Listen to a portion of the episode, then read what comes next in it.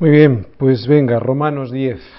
Hoy nos toca este capítulo y lo hemos titulado El error de Israel podría ser el nuestro. El error de Israel podría ser el nuestro.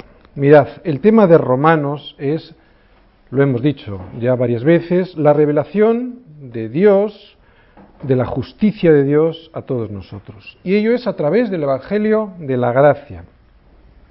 Esto hemos visto en el capítulo 8, hasta el capítulo 8 hemos visto mucha doctrina de Pablo a nuestras vidas. Hemos visto la justificación, hemos visto la santificación, hemos visto la glorificación. Veíamos la justificación. Bueno, antes de la justificación veíamos qué decía, qué dice Dios de nosotros, o sea, el ser humano visto con la lupa de Dios. Y enseguida nos explicaba Pablo cómo podíamos ser justificados, ¿no? la imputación de nuestra justicia. Luego veíamos también la santificación, o sea, la apropiación, a la apropiación de esa justicia a través de la obediencia a su palabra. Y también hablaba de la glorificación, ¿eh? o sea, de la conformación de esa justicia cuando nos encontremos con Él.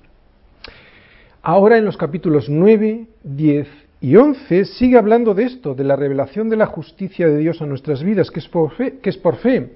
Pero ahora se va a detener en algo que le sorprende a Pablo y es el plan de Dios para Israel. Porque pareciera que Dios no había sido fiel. ¿Por qué? Porque se había deshecho de su promesa hacia el pueblo, hacia el pueblo regido. Pero eso no ha sido así. Pablo nos lo, nos lo va a explicar. Nos va a explicar ¿Qué ha pasado con el pueblo escogido por Dios? ¿Se ha olvidado Dios de sus promesas? Como decíamos, hasta el capítulo 8 veíamos doctrina, nos está enseñando doctrina y en el 9, 10 y 11 vamos a ver una sección profética sobre Israel.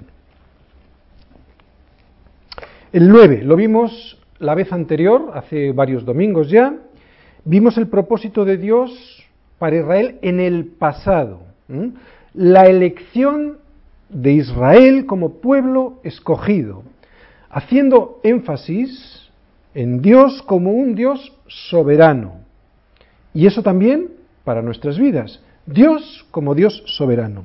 Hoy, en el capítulo 10, veremos la responsabilidad de Israel, de su actual condición en el presente, pero también para nosotros, porque Israel es un ejemplo para nosotros. La responsabilidad, pues, humana, en la toma de decisión sobre nuestra vida espiritual. Y en el 11, el próximo domingo, veremos el futuro de Israel, las profecías con respecto a su futuro, la restauración de Israel, su fidelidad, la fidelidad de Dios con respecto a sus promesas. Estos tres capítulos, como decimos, el 9 que ya vimos, el 10 que vamos a ver hoy y el 11, hablan de Israel a través de este ejemplo nosotros vamos a aprender cosas también. ¿Por qué? Porque vamos a ver cómo Dios ha tratado, trata y tratará a Israel y también de alguna manera nos enteraremos cómo Dios va a tratar con nosotros. En este capítulo Pablo nos quiere llamar la atención sobre un aspecto y esto es lo que tenemos que tener en claro en esta predicación. Si esto pasó con el pueblo de Israel, que fue llamado y este pueblo desechó esta herencia, también puede pasar contigo. Es una especie de análisis comparado que va a hacer Pablo, ¿no? Para dejarnos una, una, enseñanza. Como decíamos antes, si trató así al pueblo de Israel, así va a tratar contigo y conmigo. Así que pondremos mucha atención para evitar errores en nuestra vida de cómo gestionar esta herencia. ¿Recordáis esta herencia que veíamos en Juan 14? Del 27 al 31, o la herencia que también veíamos en Génesis 25, vamos a ver los errores que ha cometido Israel. Dios eligió a Israel y tiene misericordia de quien quiere tener misericordia. ¿Por qué? Porque sencillamente Dios es soberano. Esto lo vimos en el capítulo 9. Pues ahora vamos a ver la otra cara de la moneda. Esto lo vimos en el capítulo 9, lo titulábamos, ¿recordáis? Dios es soberano tiene misericordia de quien quiere tener misericordia. Hablábamos de predestinación, de elección. Pero ahora en el capítulo 10 nos va a decir que somos responsables de menospreciar, si es que lo hacemos, esta herencia. Esto es lo que vamos a ver en Romanos 10. Existen las dos cosas, por muy difícil que nos resulte de entender. Existe la elección por parte de Dios y la responsabilidad cuando menosprecias por parte del hombre. Veremos esta tarde que Israel es responsable por su estado presente. De la, de la, misma manera que tú y que yo somos responsables si desecháramos este Evangelio de Jesucristo. Los últimos versículos del capítulo 9 no los vimos porque eh, encajan mejor en el, en el capítulo 10 y los vamos a leer del 30 al 33. Dicen así, que pues diremos que los gentiles que no iban tras la justicia han alcanzado la justicia, es decir, la justicia que es por la fe. Mas Israel, que iba tras una ley de justicia, no la alcanzó. ¿Por qué? Porque iban tras de ella, no por fe, sino como por obras de la ley, pues tropezaron en la piedra de tropiezo, como está escrito. Y aquí pongo en Sion piedra de tropiezo y roca de caída. El que creyere en él no será avergonzado. Aquí vemos dos cosas. A. Israel, que iba tras una ley de justicia, no la alcanzó. ¿Por qué? Porque lo hizo sin fe. Lo hacía por obras. Tropezaron en la piedra de tropiezo que es Jesucristo. Y ve la otra cosa, los gentiles, los que eran de otros pueblos, los que no eran pueblo elegido, del pueblo de Israel, estos alcanzaron justicia. ¿Por qué? Porque Dios en su misericordia y en su elección y en su soberanía les eligió para alcanzar la justicia que es por la fe. ¿Por la fe en quién? En la piedra de tropiezo que es todavía hoy, para muchos, Jesucristo. ¿Qué principio vemos aquí en estos versículos? Lo habéis eh, notado ya. ¿Cuál es el principio? Que la justicia de Dios viene no por las obras, por muy religioso que seas, sino nada más que por la fe. Pues muy bien, vamos a empezar el capítulo 10 reafirmando este concepto. Dice el versículo 1, hermanos, Ciertamente el anhelo de mi corazón y mi oración a Dios por Israel es para salvación. Pablo oraba por su pueblo. ¿Por qué? Porque le importaba mucho. Al igual que nosotros cuando oramos es porque nos importa. Si no, no lo solemos hacer, ¿a que sí? ¿Qué principio vemos aquí y podemos extraer para nuestro beneficio espiritual? Pues no tanto que necesitamos orar más, que es verdad, sino que necesitamos involucrarnos más en nuestras oraciones, en definitiva, en sentir de verdad lo que estamos orando. Fijaros lo que dice Pablo, con, con anhelo de corazón. La oración a Dios era con anhelo de mi corazón, dice Pablo. Y eso es lo que me enseña a mí este versículo. No tanto orar más, que es verdad que lo tenemos que hacer, sino verdaderamente involucrados en la oración. ¿no? Versículo 2. Porque yo les doy testimonio de que tienen celo de Dios, pero no conforme a ciencia. Israel tuvo y tiene al día de hoy celo de Dios. Eso lo vemos en toda su historia y hoy en día incluso en la restauración de su estado y en la defensa de sus intereses vemos que siempre está presente Dios. Pero fíjate, dice Pablo, no conforme a ciencia. Y aquí la palabra ciencia no es gnosis, sino epignosis, que quiere decir una ciencia no sólo para conocer el qué, sino para conocer el por qué, sobre todo el para qué. Por lo tanto, cuando habla aquí Pablo de ciencia, no se refiere a un conocimiento intelectual, sino a un conocimiento completo, un discernimiento espiritual. Como decíamos, no tanto el qué, sino el para qué, para saber el fin último de las cosas. Por lo tanto, ellos, estamos hablando de Israel, lo mismo que muchos cristianos hoy en día, tienen un conocimiento de Dios, del cristianismo, gnosis, conocen, ¿no? Es un conocimiento religioso, superficial, que genera en qué? En orgullo, y en arrogancia, pero no un conocimiento en ciencia, epignosis, que es la palabra que viene en este versículo, que es conforme al carácter de Dios que proviene de Dios y que produce todo lo contrario, no soberbia, sino humildad y santidad. Se trata de ese conocimiento que sirve para conocer la voluntad de Dios para nuestras vidas. Bien, ¿qué quiere decir este versículo para nosotros? Pues mirar, que no se trata de decir Señor, Señor, sino que te has de enterar para qué Dios te llama, cuál es su voluntad. En definitiva, no se trata de decir Señor, Señor de una manera religiosa con un conocimiento del qué, sino Señor, Señor, quiero enterarme cuál es tu voluntad para mi vida y la quiero obedecer. No un conocimiento científico, sino un conocimiento más allá de ese conocimiento científico para saber qué es lo que tiene Dios para mi vida. Lo volvemos a leer después de esta explicación, porque yo les doy testimonio de que tienen celo de Dios, tenían celo de Dios, pero no conforme a ciencia. A ciencia en el sentido de conocer cuál es la voluntad de Dios. Tres, porque ignorando la justicia de Dios y procurando establecer la suya propia, no se han sujetado a la justicia de Dios.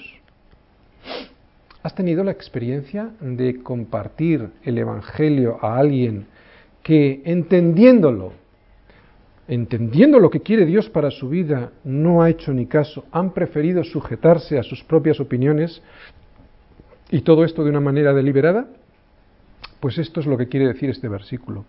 Pablo nos quiere decir que Israel, ignorando de una manera deliberada todo esto, la justicia de Dios, y procurando establecer la suya propia, su propia justicia, no se ha sujetado a la voluntad de Dios. Y los judíos actualmente están en esta situación, siguen endurecidos, procuran establecer una justicia propia y han ignorado esta provisión que, se nos, que nos da Jesucristo para llevarnos al Padre. Y por lo tanto, dice Pablo, son responsables de ello. Cuando dice la Biblia que Dios te ha escogido, que te ha, que te ha predeterminado, es importante que te lo creas. Pero cuando la Biblia dice que también eres responsable del menosprecio de esta herencia, de esta herencia que veíamos en Juan 14, en Génesis 25, etc., también es importante que te lo creas. Son dos caras de la misma moneda. Cuando la Biblia te dice que una cosa es blanca y tú la ves negra, esto lo hemos oído más de una vez, ¿de qué color es? Blanca. Porque el corazón del hombre es muy engañoso. Si la escritura te dice esto, créetelo, porque la escritura es la que tiene la razón. Versículo 4. Porque el fin de la ley es Cristo para justicia a todo aquel que cree. ¿Cuál es el fin de la, de la ley? Cristo. O sea, la ley nos fue dada como ayo, ¿recordáis? ¿Para qué? Para ser llevados a Cristo, para que entendiésemos que nosotros, por nosotros mismos, es imposible que cumpliéramos las exigencias que Dios tenía para nuestras vidas. En Gálatas 3:24 nos dice Pablo, de manera que la ley ha sido nuestro ayo para llevarnos a Cristo a fin de que fuésemos justificados por la fe. Hay dos formas de ser justificados, es verdad, hay dos formas. Y lo vamos a ver en el versículo 5 y en el versículo 6. Una, el versículo 5, la justicia que es por la ley. Lo vamos a ver. Hay una forma, por la ley, vamos a escucharla. Porque la justicia que es por la ley, de, por la ley, Moisés escribe así, el hombre que haga estas cosas vivirá por ellas.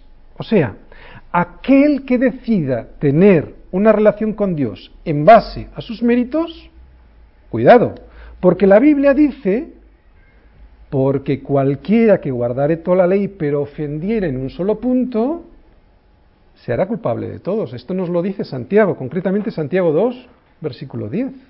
Se puede, quiero decir, hay la posibilidad, pero es imposible, ¿no?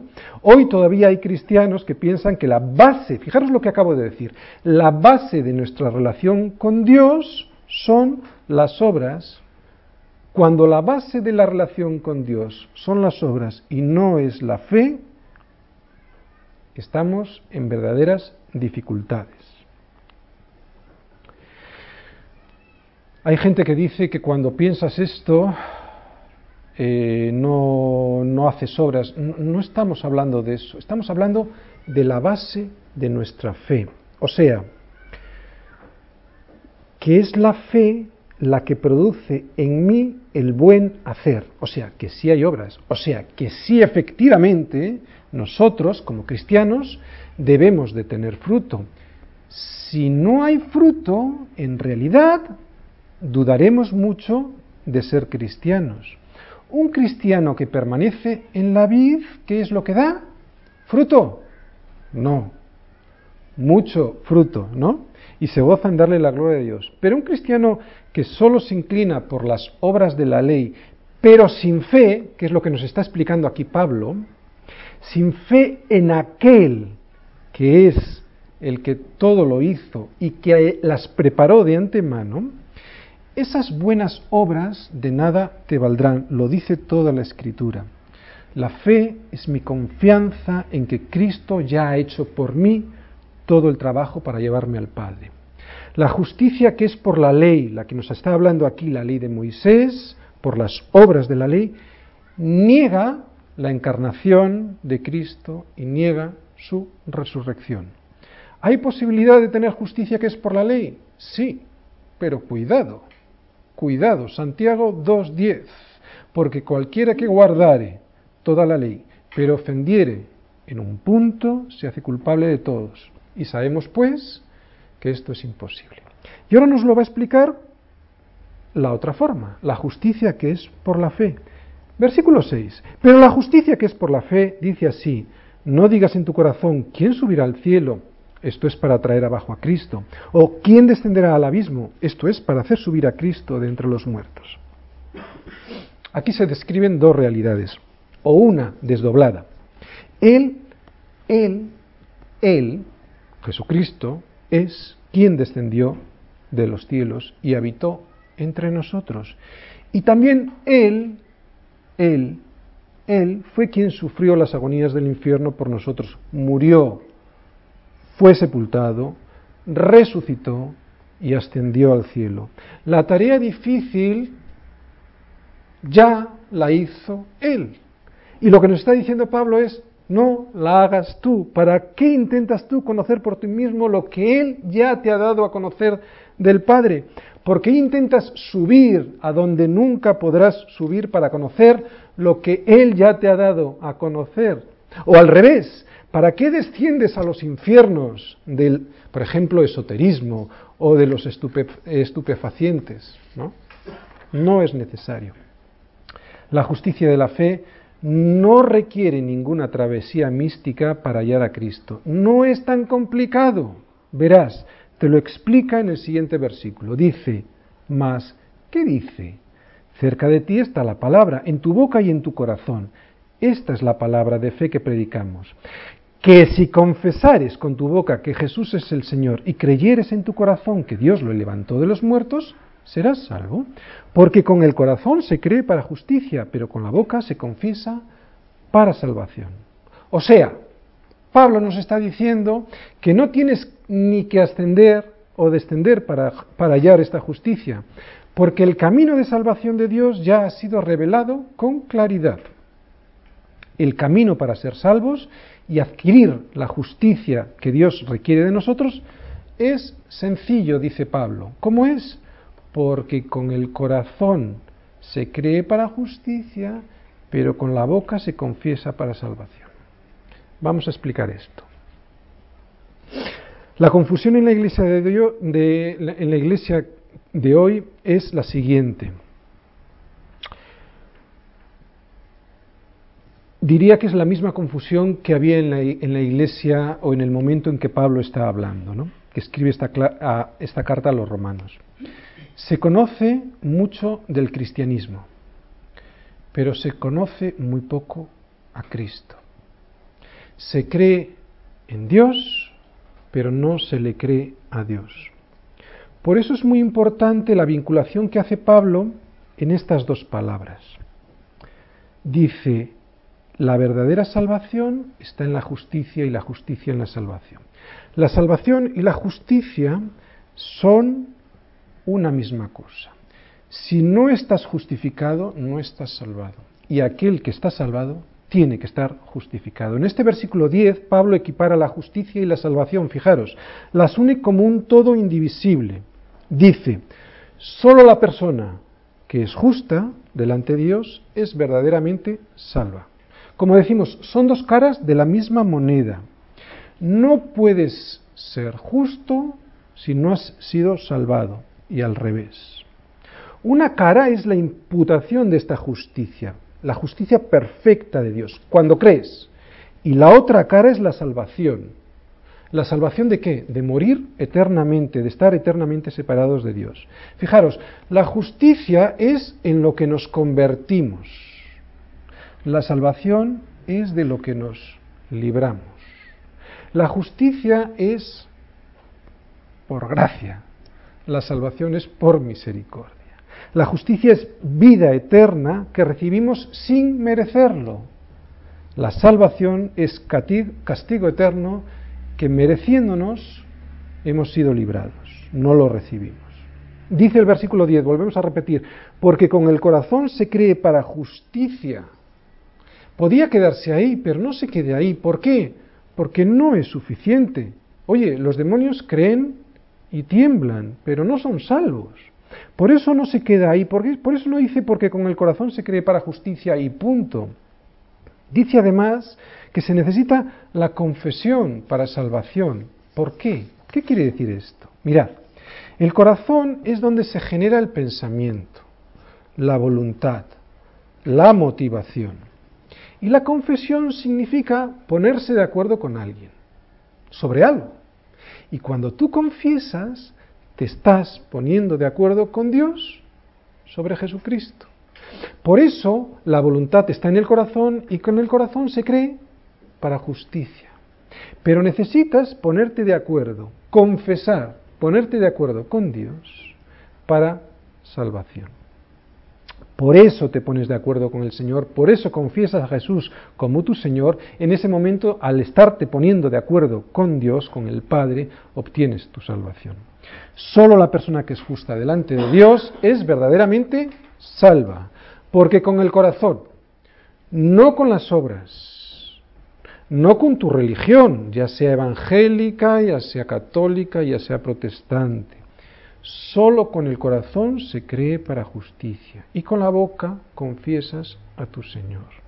Israel, de quien estamos hablando, al igual que mucha gente hoy en día, no entendió el lugar que ocupa la fe salvadora en el plan de la redención de Dios.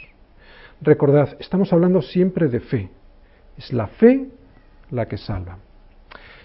Es verdad que en el capítulo anterior, lo mismo que en muchos otros pasajes de la Escritura, vemos la elección de Dios, Dios como soberano.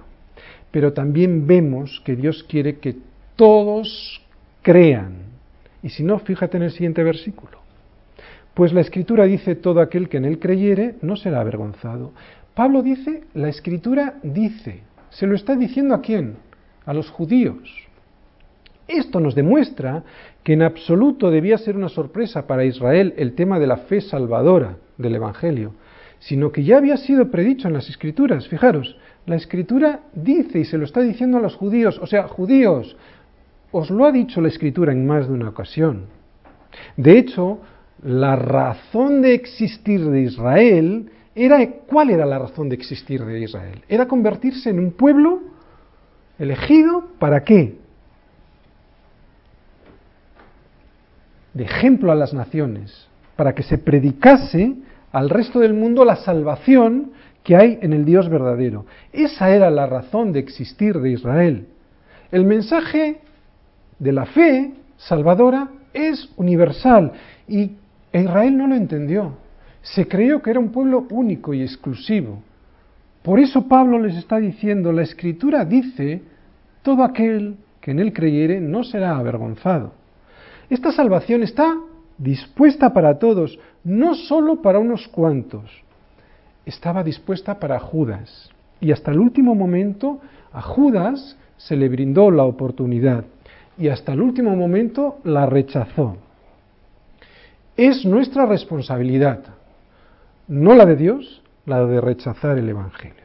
Lo digo porque hay mucha gente que piensa que se va a excusar delante de Dios, ¿no? No, no, no, es nuestra responsabilidad si rechazamos el Evangelio. Versículo 12, porque no hay diferencia entre judío y griego, pues el mismo que es Señor de todos es rico para con todos los que le invocan. Esto no lo podían soportar los judíos. ¿Por qué? Tenían un orgullo religioso increíble, un orgullo religioso y étnico. Se creían superiores a los demás pueblos. Esto no es para los judíos, esto es para nosotros también. Pero a ellos les resultó inaceptable la llegada de un Salvador universal, cuando ellos lo que estaban esperando era un Salvador nacional y político. No lo pudieron soportar. Y sin embargo en las escrituras venía constantemente explicado. ¿Qué nos enseña esto? Que es un peligro, hermanos, tener nuestras propias expectativas. Vuelvo a repetir, esto significaba para los judíos, no lo podían soportar. Vamos a sacarle un, beneficio para nosotros. ¿Cuál es el beneficio? Que es un peligro tener nuestras propias expectativas. En vez de dejarnos amoldar por la escritura, por muy duro que suene lo que las escrituras nos dicen. En este versículo Pablo nos está diciendo que Dios tiene paciencia, que tiene mucha paciencia, que Él no tiene acepción de personas, que no se trata de ser judío o griego, sino de invocarle. Si le invocas, Él es rico, es rico en gracia y misericordia. Dios es paciente, no queriendo que nadie se pierda, sino que, que todos obren al arrepentimiento. Porque, versículo 13, porque todo aquel que invocare el nombre del Señor será salvo. Y yo le creo a la Escritura. Todo el que invoque el nombre del Señor será salvo. Mirad, en el Antiguo Testamento esto de invocar, el invocar el nombre del Señor, se asociaba no a decir cualquier frase, sino la correcta adoración al único Dios, al Dios de Israel. No es como hoy en día se hace muchas veces una especie de grito desesperado a un Dios cualquiera, a un Dios en el que nunca has creído, a un Dios en el que te diriges en el último momento porque tienes un problema, sino era la invocación al Dios creador, al único Dios creador de todas las cosas y Señor de todos los hombres. Por eso, en el siguiente versículo establece la lógica consecuencia de lo que debemos de hacer para que esto, la salvación, se produzca en nuestra sociedad. ¿Cuál es la lógica que se debe de producir? Lo leemos. ¿Cómo pues invocarán a aquel en el cual no han creído? ¿Y cómo creerán en aquel de quien no han oído? ¿Y cómo irán sin a ver quién les predique? ¿Y cómo predicarán si no fueren enviados? Como está escrito, Cuán hermosos son los pies de los que anuncian la paz, de los que anuncian buenas nuevas. Todos nosotros podemos dar testimonio, dar testimonio de aquel quien nos ha dado vida. En la escritura vemos muchos casos y a mí el que más me impacta es el de Lázaro, porque por el mero hecho de haber sido resucitado, en vuelto a la vida, solo por el mero hecho de haber sido vuelto a la vida, los judíos ya querían asesinarle. ¿Por qué? Porque era testimonio del poder de Dios en la vida de las personas. Tú y yo hemos sido vueltos a la vida, resucitados. Por eso, tanto yo como tú, sin hablar, muchas veces, podemos dar testimonio.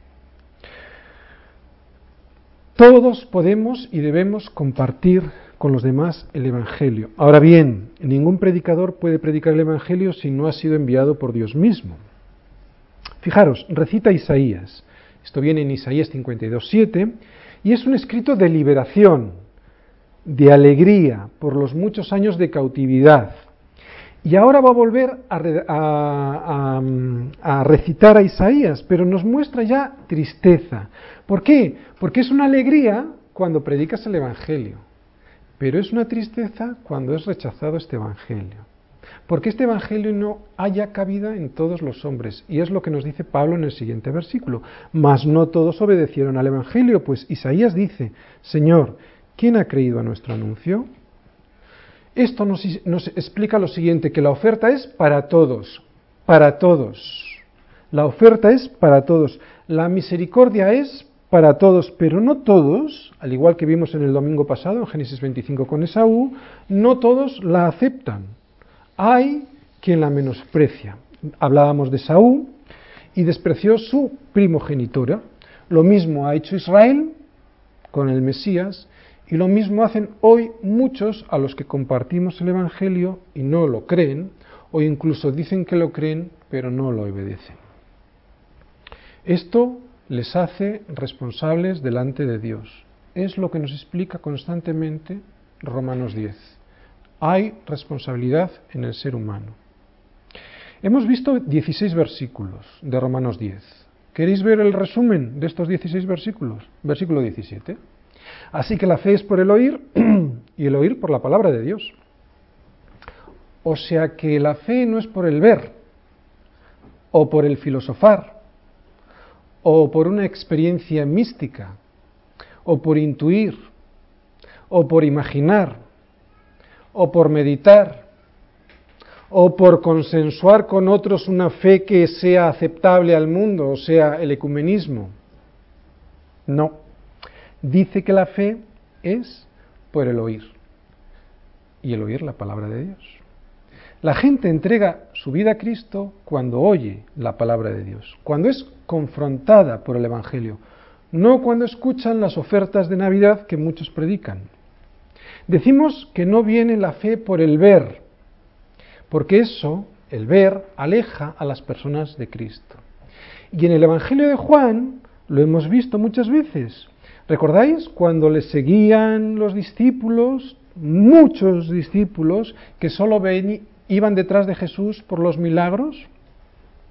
Y siempre eran los mismos quienes le abandonaban. Le abandonaban luego a Jesús porque siempre demandaban más y más milagros. Juan 6.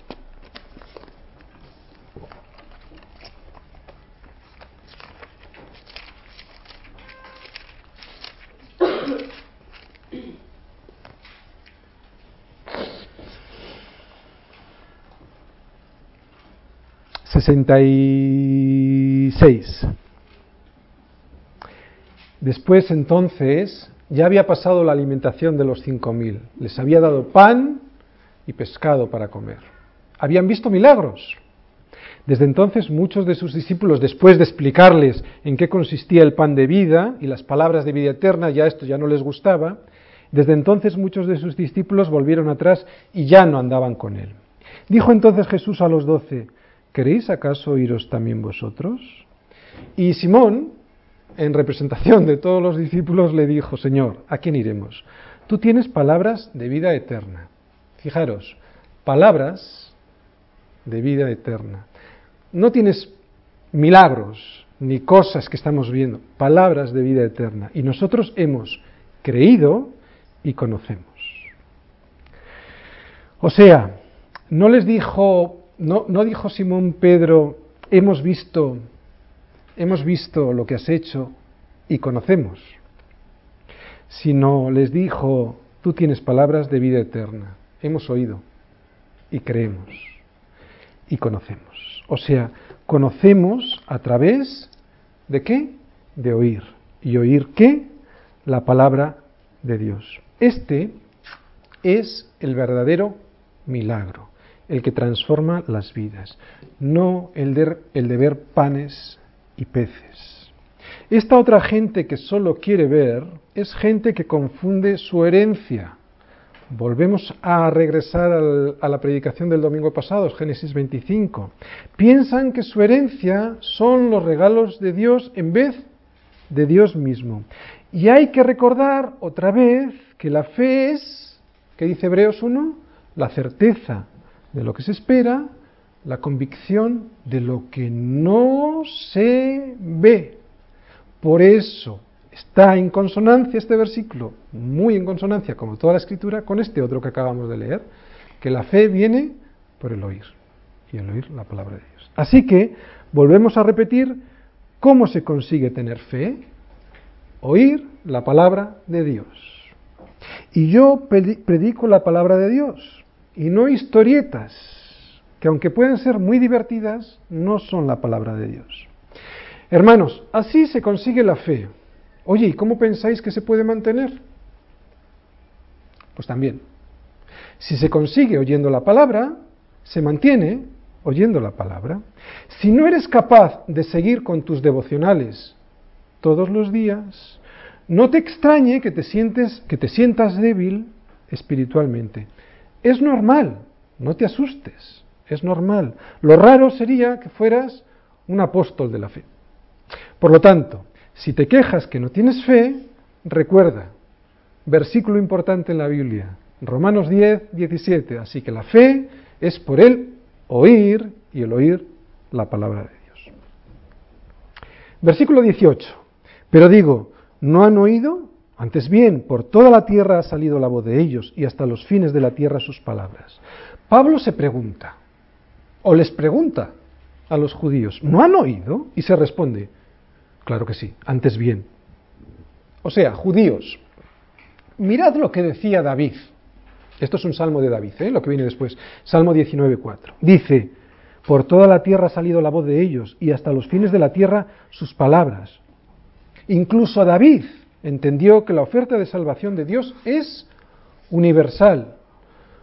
Todos los hombres tienen evidencia, tanto interna como externa, de la existencia de Dios externamente por la creación del mundo, internamente por la conciencia. Solo el pecado ciega esta clarísima percepción tanto interna como externa. Junto a la soberanía de Dios en su elección, hay una idea que recorre también toda la escritura, y es la idea de que todos los hombres que le buscan con sinceridad le hallan. Jeremías 29:13 dice, y me buscaréis y me hallaréis. Anda, ¿por qué? Porque me buscaréis de todo vuestro corazón. Así que si hay un solo hombre que no le encuentra, es porque no le busca con todo el corazón. No hay excusa. Tenemos la responsabilidad de desechar a Cristo. También Pablo en Romanos y en Gálatas, lo mismo que Santiago, mencionan en sus cartas lo que ya se decía en Génesis 15.6, cuando se hablaba de Abraham, y, que, y creyó a Jehová, estamos hablando de Abraham, y le fue contado por justicia. Está diciéndose Pablo, ¿no os habéis enterado que no es por obras, que es por fe? Y por eso le recita el Salmo 19.4 en este versículo. En todas las escrituras venía pero no hicieron caso.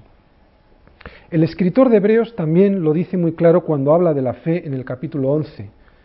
¿Qué dice en el capítulo 11, versículo, eh, versículo 6? Que sin fe es imposible agradar a Dios. Ya puedes hacer todas las obras del mundo. Yo sé, yo sé que esto a la gente, que en la mentalidad del ser humano esto es difícil de entender. Pero lo que decíamos antes, si Dios dice que es blanco y tú lo ves negro, ¿de qué color es? Blanco. Y si nos está diciendo que sin fe es imposible agradar a Dios, tus obras sin fe no valen nada. También es verdad, y lo dice Santiago, que sin muéstrame tu fe por, sin, sin, las obras, no, te mostraré yo mi fe por, por las obras. No, o sea, evidentemente un cristiano tiene fruto, evidentemente. Pero lo fundamental que nos está diciendo aquí hoy Pablo es que sin fe es imposible agradar a Dios y por lo tanto no hay justificación y por lo tanto no hay santificación ni salvación. Versículo 19. También digo, ¿no ha conocido esto Israel? Primeramente, primeramente habla de Moisés, porque luego, segundamente, o en segundo término, va a hablar de Isaías. Fijaros, dice, primeramente Moisés dice, Yo os provocaré a celos con un pueblo que no es pueblo. Con pueblo insensato os provocaré a ira. La desgracia de Israel no fue que no conociera, porque conocía, sino que fue orgulloso. Estamos viendo a Israel, es verdad, pero recordar cuál es nuestro propósito al explicar estas cosas, es sacar aplicación para nuestra vida. Por lo tanto, ¿qué es lo que le podemos sacar de beneficio? Cuidado con el conocer desde un punto de vista técnico, porque puede dar mucho orgullo. Antes que Pablo se lo dijese a los judíos, ya se lo había declarado Moisés en Deuteronomio 32, 21. ¿Qué es esto que viene aquí? ¿Eh? Esto que viene aquí viene en Deuteronomio 32, 21 y fue escrito hace, o mejor dicho, 1500 años antes de que Pablo dijese esto. Por lo tanto, los judíos lo sabían. Y así también puede pasarnos a nosotros, ¿no? Que tengamos en nuestras manos tan grande conocimiento y tan grande revelación, y nuestra desgracia podría ser que conociendo todo esto, nuestro orgullo cerrase el conocimiento real que Dios quiere para nuestras vidas. En definitiva, creernos sabios en nuestra propia opinión sin obedecer a la escritura, sin tener la sensibilidad de saber lo que Dios quiere para nosotros. Podría ocurrirnos como Jesús nos lo explicó muy bien con una parábola y la vamos a leer Mateo 21. Mateo 21, versículos del 33 al 43. Mirad. Mateo 21, versículos del 33 al 43. Esto se lo explicaba, se lo decía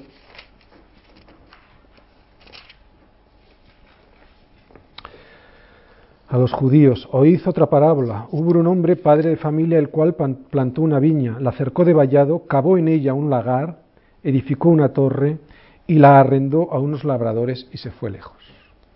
Cuando se acercó el tiempo de los frutos, envió sus siervos a los labradores para que recibiesen sus frutos. Mas los labradores, tomando a los siervos, a uno golpearon, a otro mataron y a otro apedrearon. Envió de nuevo otros siervos, más que los primeros, e hicieron con ellos de la misma manera. Finalmente les envió su hijo, diciendo, tendrán respeto a mi hijo. Mas los labradores, cuando vieron al hijo, dijeron entre sí, Este es el heredero, venid, matémosle, y apoderémonos de su heredad. Y tomándole, le echaron fuera de la viña y le mataron. Cuando venga pues el Señor de la viña, les decía Jesús a los judíos, ¿qué hará a aquellos labradores? Le dijeron ellos, a los malos destruirá sin misericordia y arrendará su viña a, los, a otros labradores que le paguen el fruto a su tiempo. Jesús les dijo, ¿nunca leísteis en las escrituras la piedra que desecharon los edificadores ha venido a ser cabeza del ángulo? El Señor ha hecho esto y es cosa maravillosa a nuestros ojos. Por tanto os digo que el reino de Dios será quitado de vosotros y será dado a gente que produzca los frutos de él. Toda la escritura estaba llena de esta enseñanza y Jesús también se lo dijo, pero no hicieron caso. ¿A quién eligió? A un pueblo insensato. ¿Para qué? Para provocar a ira, perdón, a celos a este pueblo, al pueblo judío. ¿Qué significa insensato? Un pueblo torpe. ¿Cómo éramos nosotros? Torpes, insensatos. Nos buscó cuando nosotros no le buscábamos. Eso es lo que significa. Fijaros qué curioso. Israel siempre buscándole. Pero como no lo hizo por fe, fueron desechados de alguna manera y no encontraron a Cristo. Y sin embargo, otro pueblo, un pueblo, como nos dice, torpe, insensato, que no buscaba a Dios, por la misericordia de Dios, ha sido encontrado justo cuando hemos reconocido en Jesucristo al Mesías. Dice, ¿no ha conocido esto Israel? Se pregunta Pablo. Claro que lo conoció, pero no quiso hacer caso, al igual que hoy en día. E Isaías, ahora habla de Isaías, antes hablaba de Moisés, ahora de Isaías. E Isaías dice resueltamente, en el versículo 20 estamos, fui hallado de los que no me buscaban, me manifesté a los que no preguntaban por mí. Fijaros, el versículo 19 dice, primeramente Moisés. El versículo 20 habla de Isaías. Pablo menciona a Isaías, que es el representante de los profetas, y a Moisés, que es el representante de la ley. Israelitas, les dice Pablo, esto no es una sorpresa o no debiera ser una sorpresa para vosotros. Ya os lo han explicado muchas veces antes. Versículo 21. Pero acerca de Israel dice, todo el día extendí mis manos a un pueblo rebelde y contradictor. Esto decía Isaías de Israel. Y Jesús también decía algo parecido, Jerusalén, Jerusalén, que matas a los profetas y apedreas a los que te son enviados. ¿Cuántas veces quise juntar a tus hijos, como la gallina junta a sus polluelos debajo de sus alas y no quisiste? Rebelde, pueblo rebelde significa desobediente. Contradictor significa una persona objetora, que no para de poner pegas, que contradice. Vamos a aprender de esto. No seamos un pueblo contradictor, que pone pegas, que se está quejando, que contradice. Todo el día extendí mis manos a un pueblo rebelde y contradictor. A pesar de esto, Él extendió sus manos en la cruz para acercarte al Padre. Y hoy día sigue extendiendo tus manos para acercarte al Padre.